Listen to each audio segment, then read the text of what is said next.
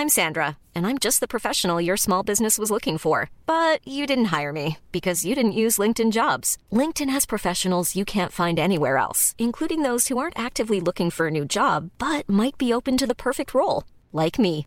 In a given month, over 70% of LinkedIn users don't visit other leading job sites. So if you're not looking on LinkedIn, you'll miss out on great candidates like Sandra. Start hiring professionals like a professional. Post your free job on linkedin.com/people today.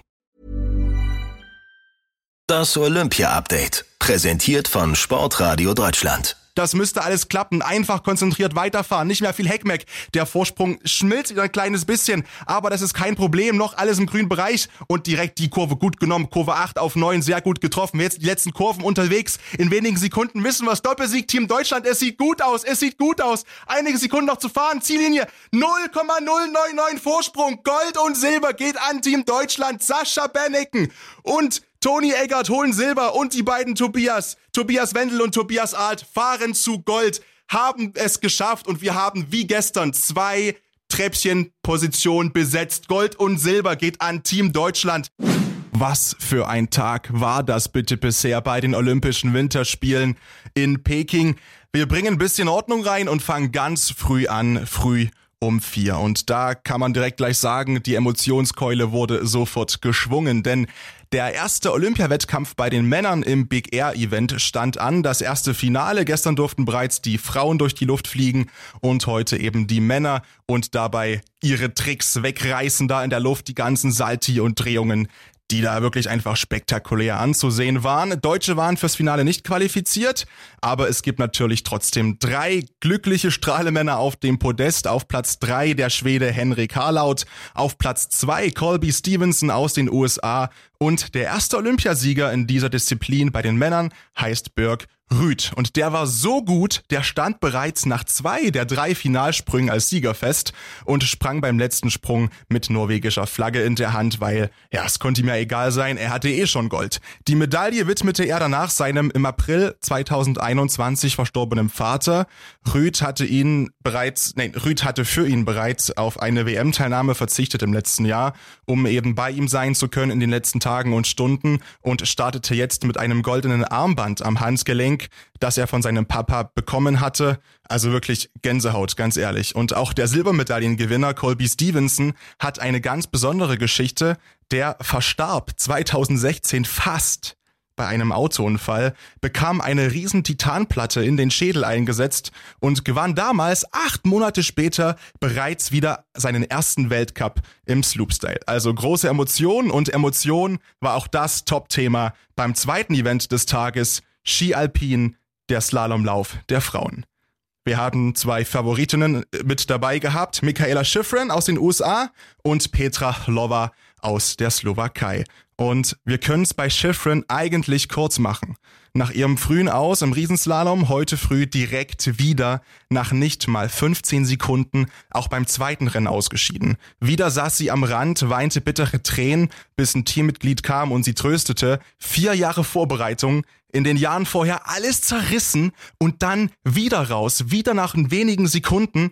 Und am Eurosport-Mikro hat sie dann versucht zu erklären, was auf der Piste eigentlich passiert ist. Um, oh.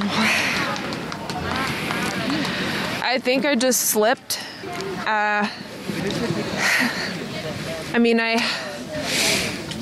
I had every intention to go full gas, and there wasn't really space in the course to, um, I don't know, to slip even not not even a little bit. Um, I didn't give myself space for that, and in my experience, that mentality has brought my best skiing. And today I went out on the fifth gate. so sorry. So, yeah. Also wirklich herzzerreißend, wie sie hinten raus einfach wegbricht und den Tränen nah ist. Natürlich kam dann noch direkt die nächste Frage vom Reporter, der wollte wissen, jetzt beginnt ja die Verarbeitungsphase. Ähm, was muss sie denn alles verarbeiten? Und auch diese Frage hat sie noch tapfer beantwortet. Um, pretty much everything makes me second guess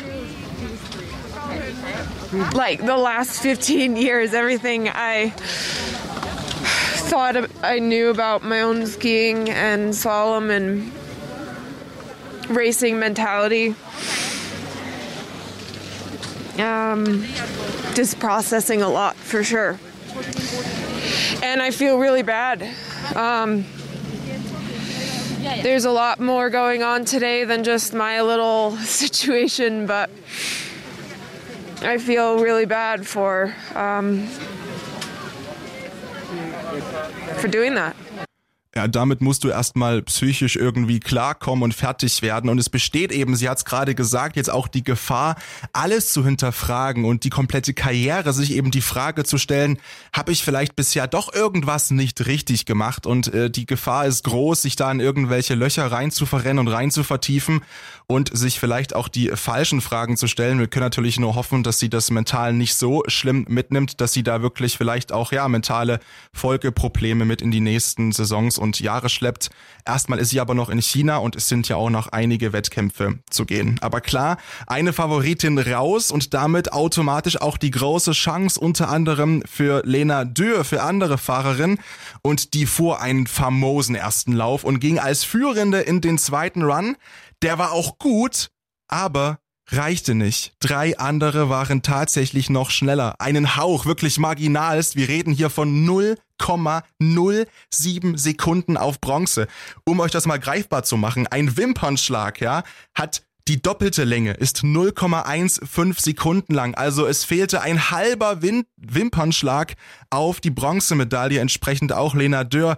Naja, nicht ganz so emotional aufgelöst wie Michaela Schifrin, aber auch traurig über diese verpasste Chance und die wäre eben da gewesen aufgrund der Tatsache, dass die Top-Favoritin auf ihrer Paradestrecke Michaela Schifrin und im Slalom eben ausgeschieden ist und Klar wird sie sich ärgern und ich weiß nicht, wie ihr das seht. Platz 4, muss ich sagen, für mich persönlich war fast immer undankbarer als irgendwie Platz Nummer 5, 6, 7, 8, 9, 10 im Wettkampf, weil Platz 4 ist eben so nah dran, aber unterm Strich halt klingt blöd, aber eben auch der erste, die erste, die nichts mehr bekommt. Naja, später 7.30 Uhr war dann Snowboard Cross der Frauen angesagt. Da gab es keine deutsche Starterin. Gold holte die Amerikanerin Lindsay Jacobellis vor Chloe Trespüch aus Frankreich und Marietta Odin aus Kanada. Und dann ging's weiter. Nordische Kombination im Einzel der Männer erstmal die Normalschanze und da schnupperte es schon ein bisschen nach Medaille. Stand war Julian Schmid auf drei, Johannes Ritzek auf Platz vier und Platz elf Vinzenz Geiger. Mit dem war eigentlich nicht wirklich groß zu rechnen, denn ja, der war ja bis vor wenigen Momenten vor dem Rennen quasi noch in Corona-Isolation und dann ging es eben auf die Loipe, der Langlauf der Männer direkt hinten dran, denn wir wissen ja, die nordische Kombination besteht aus dem Skispringen und danach den zehn Kilometern in der Loipe. Und hier sah es auch gut aus und Johannes Ritzek lange auf eins, war schon durch, eigentlich, denn von hinten, von der vierten Position inzwischen, da flog er an, der Geiger, und auch quer durch unser Live Center. Und jetzt greift er an, Vinzenz Geiger greift an. Sensationell. Jetzt ist ja Wahnsinn, wie der in die Kurve reingeht auf der Innenbahn. Wo holt der das her? Vinzenz Geiger, der zieht es hier und jetzt kann Johannes Ritzek auf einmal nicht mehr mithalten. Vinzenz Geiger die ganze Zeit im Windschatten mitgelaufen, läuft vorbei. Und die anderen hinter ihm, Jürgen Grabak und Johannes Lamperter, die hat er gleich mitgezogen an Johannes Ritzek vorbei.